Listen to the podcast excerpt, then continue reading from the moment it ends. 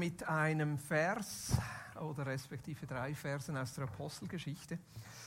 Lieber Theophilus, das erste Buch habe ich darüber geschrieben, was Jesus von Anfang an getan und gelehrt hat, bis zu dem Tag, an dem er in die obere Wirklichkeit aufgenommen wurde. Doch vorher hatte er seine Botschafter, die Apostel, die er besonders ausgewählt hat, durch den Heiligen Geist beauftragt. Das sind die, denen er sich nach seinem Leiden 40 Tage lang durch überzeugende Beweise lebendig zeigte. Er sprach mit ihnen über alles, was mit Gottes neuer Wirklichkeit zu tun hat. Das sind die ersten drei Verse aus der Apostelgeschichte, die ich sehr passend finde für die Zeit, wo wir selber drin sind, nämlich die Zeit zwischen Ostern und Christi Himmelfahrt und Pfingsten. Und ich wünschte mir, Lukas, der Schreiber der Apostelgeschichte, oder die anderen Evangelisten hätten ein bisschen mehr von dieser Zeit aufgeschrieben. Ich wünschte mir, wir hätten mehr von dieser Zeit, wo Christus als der Auferstandene mit seinen Jüngern zusammen ist und sie über das Reich Gottes lehrt. Ich wünschte mir, wir hätten Beispiele, wie Jesus als der Auferstandene mit seinen Jüngern zusammen ist und ihnen vom Reich Gottes erzählt, mit ihnen zusammenlebt und wie das ist, weil das ja eigentlich die Situation ist, in der wir heute drin sind. Wir als Kirche, wir leben gemeinsam als Nachfolger von diesem auferstandenen Christus und versuchen mit ihm zusammen und gemeinsam herauszufinden, wie wir heute dieses Jesusleben leben können. Und genau davon handelt die Predigt heute Morgen. Für die, die mich nicht kennen, Boris Eichenberger ist mein Name. Wir sprechen ähm, die Predigt immer auf Schriftsprache, soweit wir das irgendwie können, äh, mit ein bisschen Akzent, vor allem für unsere Freunde mit Migrationshintergrund. Ganz herzlich willkommen auch für alle die, die über YouTube mit dabei sind. Und ihr werdet heute eine relativ spezielle Predigt ähm, erleben, respektive sogar mitgestalten, weil Urs wird mich dreimal unterbrechen. Und er hat offiziell die Erlaubnis, mich zu unterbrechen. Wir möchten nämlich etwas machen, was ich sagen würde, was eigentlich fast typisch ist für die Vineyard Aarau. Nämlich, dass wir das Wort Gottes, die Bibel, so wie sie uns überliefert ist, miteinander immer wieder besprechen und auslegen und uns überlegen, hey, wie können wir das, was wir hier überliefert haben, wie können wir das heute leben. Wir kommen so in eine Themenserie, wo es darum geht, dass wir miteinander herausfinden, nach der Themenserie die Bergpredigt, hey, wie leben wir das jetzt miteinander? Wie leben wir konkret zusammen mit diesem auferstandenen Christus und vor allem, wie leben wir in der heutigen Zeit für Menschen, die Christus noch nicht kennen. Deshalb der Titel Die Bergpredigt Leben. Ich feiere ein spezielles Jubiläum dieses Jahr. Ich feiere 30 Jahre mit Jesus unterwegs sein. Einige von euch schauen mich jetzt an und denken, was, erst 30 Jahre? Andere schauen mich an und denken, was, schon 30 Jahre? So alt bist du doch noch gar nicht. Danke vielmal. Ich nehme das als Kompliment. Meine Kids sagen nämlich immer, ich sei alt und langweilig. Das versuche ich ihnen natürlich das Gegenteil zu überweisen. 30 Jahre mit Christus unterwegs, ich weiß noch, 3. Oktober 92, saß ich dort im Saalbau bei einer Evangelisation mit Halleluja Joe und er sagte, Du kannst nicht wie ein Schluck Wasser in der Kurve hängen. Irgendwann musst du den Nagel des Lebens einschlagen. Und das habe ich an diesem Tag gemacht. Ich habe mein Leben Jesus gegeben und gesagt, hey, diesem Menschen will ich nachfolgen, diesem Gott will ich dienen. So möchte ich sein. Habe es nicht bereut. 27 Jahre seit ich irgendwie mithelfe in einer Kirche. Und wir haben wirklich schon verrückte Dinge gemacht diesen 27 Jahren Camps organisiert, sind überall hingereist, wo wir irgendwie das Gefühl hatten, da schmeckt es nach Erweckung. Ich war mal in Südkorea auf dem Gebetsberg, sagen sie dort, für uns ist das ein kleiner Hügel. Ja, in diesen Gebetsgrotten, wir haben Gebetsnächte gemacht, wir haben gefastet. Ach, verrückte Dinge. Evangelisationen in Aarau waren auf der Straße. Und trotzdem so dieser Wunsch, diese Auferstehungskraft mit Menschen zusammen als Kirche zu leben, der ist geblieben in all diesen Jahren. Weil ich weiß, so das, wonach mein Herz sich sehnt, das haben wir noch nicht gesehen in unserer Region. So ein wirklichen Durchbrechen von dem, was wir gelesen haben, von diesem König Jesus, das haben wir noch nicht gesehen. Und wenn ich jetzt zurückblicke so auf die letzten zwei Jahre, mit euch zusammen Kirche leben, würde ich sagen, das waren die schwierigsten Jahre in all diesen Jahren, wo ich irgendwie Kirche irgendwie aktiv bin. Am Anfang fand ich es noch ganz glatt, du konntest Corona schreien und konntest alles machen, was du wolltest. Ja. Endlich mal online und endlich mal ausprobieren.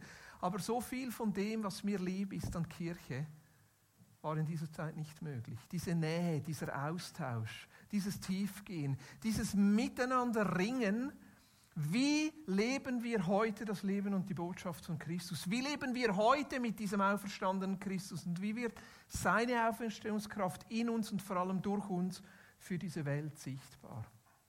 Und ich spüre, wie wir jetzt so in der Phase sind, auch als Kirche, wo wir uns neu überlegen, hey, wie wollen wir das miteinander machen? Wie wollen wir das miteinander leben? Gehen wir einfach wieder so ja, in den gewöhnlichen Trott zurück auf der einen Seite ja, weil es wichtig ist, dass wir einen Rhythmus haben. Alles, was keinen Rhythmus haben, hat, wächst nicht und blüht nicht und bringt keine Frucht. Es ist wichtig, dass wir so Rhythmen haben und Regelmäßigkeit haben mit Gottesdienste, mit Treffen, mit Gebet. Und auf der anderen Seite ist es für mich schon noch so ein neu herausfinden mit euch in diesem Jahr. Was sagt uns Jesus für diese nächste Phase? Was sagt Jesus uns für diese nächste Phase? Und wie können wir miteinander Kirche leben, für uns, aber vor allem auch für die Menschen, die Jesus noch nicht kennen? Und ich habe diese Bibelstelle für heute Morgen ausgewählt, weil sie mich eigentlich seit Anfang Jahr beschäftigt. Und ich muss euch ehrlich sagen, ich habe auch schon an anderen Orten, wo ich eingeladen war, über diese Bibelstelle gepredigt. Und deshalb möchte ich euch das, was mich so beschäftigt, anhand dieser Bibelstelle euch nicht vorenthalten. Und ich lese euch nochmal diese Abschnitte aus Epheser Kapitel 1, Vers 20 bis 23 aus dieser Übersetzung von Ronald Werner. Diese Kraft hat Gott in Jesus, dem Messias, wirksam werden lassen, als er ihn von den Toten auferweckte und ihm den Ehrenplatz an seiner rechten Seite gab. Dort ist er jetzt hoch erhoben über alle Grundgewalten und Mächte, Kräfte und Herrschaften und alle Namen, die genannt werden können, nicht nur in der gegenwärtigen Weltzeit, sondern auch in der kommenden. Ja, alles hat Gott ihm unter seine Füße gelegt und ihm zum Haupt über alles gesetzt und ihn als Geschenk, als Geschenk an die Gottesgemeinde gegeben. Das ist die Gemeinde, die Kirche, die seinen Körper bildet, die Fülle von ihm, der alles in allen erfüllt. Ich finde das so ein toller Text, wie Christus hier dargestellt wird als König über allem. Ein König, dem wir vertrauen können. Ein König, der es im Griff hat. Trotz all den Dingen, die wir im Moment sehen. Christus hat es im Griff und er kommt zu seinem Ziel. Irgendwann wird die ganze Erde erfüllt sein von der Herrlichkeit des Herrn. Irgendwann wird sein Friedensreich alles durchdringen und alles anbrechen so dieses, dieses Gleichnis vom Sauerteig, das alles durchsäuert. Wir werden es hier sehen und wir werden es auf der ganzen Welt sehen. Und trotzdem ist das ein Vers, den wir im Moment noch im Glauben lesen, weil es Aspekte gibt in unserem Leben und Aspekte gibt in dieser Welt, wo wir diesen Christus nicht so sehen. Und trotzdem, dieser Christus ist hoch erhoben über jede Gewalt und jede Herrschaft, über jede Macht. Und irgendwann wird sich jedes Knie beugen und jede Zunge wird ihn anbeten. Und es gibt drei Dinge, die mir für heute Morgen wichtig sind, wenn es jetzt um die Frage geht, wie können wir miteinander die Bergpredigt leben? Oder anders gesagt, wie können wir miteinander so leben, dass wir Salz und Licht sind? Wie können wir miteinander so leben, dass wir den auferstandenen Christus darstellen für diese Welt? Wie können wir miteinander so leben, dass diese Botschaft, dass Jesus König ist, glaubhaft und glaubwürdig hier austritt in diese Welt? Es gibt drei Dinge, die ich heute Morgen anhand dieser Bibelstelle unterstreichen möchte. Nachher. Es kommt sofort. Danke für diesen Hinweis. Urs hat die Erlaubnis, er darf mich unterbrechen. Aber der erste Teil, Jesus als König. Das ist das, was Kirche ausmacht. Jesus als König. Dass wir als Menschen immer wieder zusammenkommen und Jesus als König bekennen und als König erheben. Das ist es das, was hier im Epheser 1, Vers 23 heißt. Ja, Gott hat ihm alles unter die Füße gelegt und hat ihn, den Herrscher über das ganze Universum, zum Haupt der Gemeinde gemacht. Der Herrscher über das ganze Universum ist geschenkt der Kirche als Haupt. Jesus als König. Ist ein bisschen schwierig für uns als Schweizer, weil wir haben immer alle Könige geköpft. Wir haben uns immer gegen alle Herrscher aufbegehrt. Deshalb haben wir noch sieben. Ist ein bisschen schwierig, die miteinander zu köpfen. Aber so ein Grundgefühl von uns Schweizern ist doch, gegen die da in Bern, gegen die Obrigkeit, gegen jemand, der uns sagen will, wie man leben soll. Und Jesus sagt, hey, eigentlich ist das das, was Christenleben ausmacht, dass wir miteinander zusammenkommen und Jesus als diesen König in unserer Mitte leben lassen.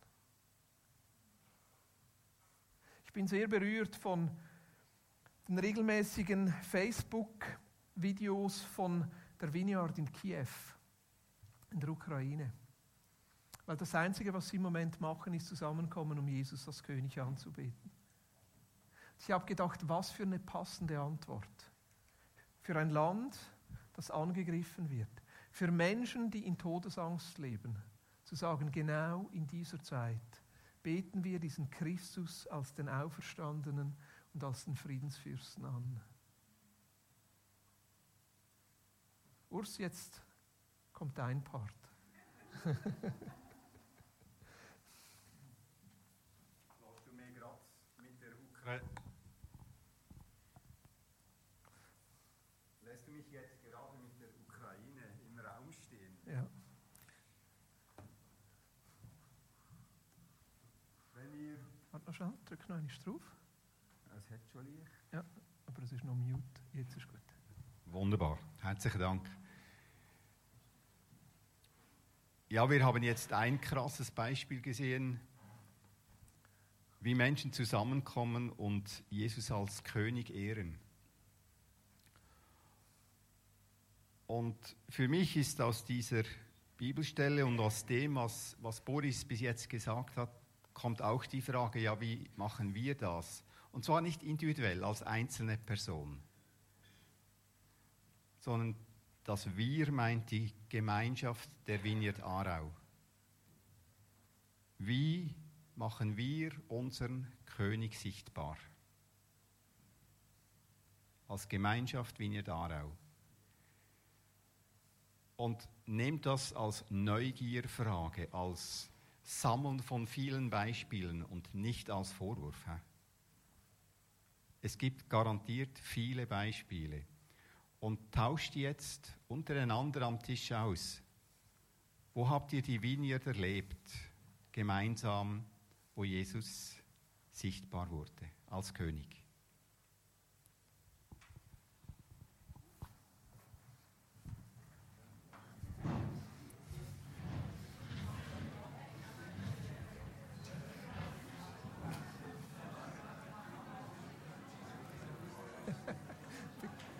Deiner Bekehrung am 3. Oktober Ja. hatte ich gerne das Beispiel erzählt, wie man sich als Mutter fühlt, wenn man ins Zimmer kommt und einfach ein schwarzes Kinderkreuzchen dort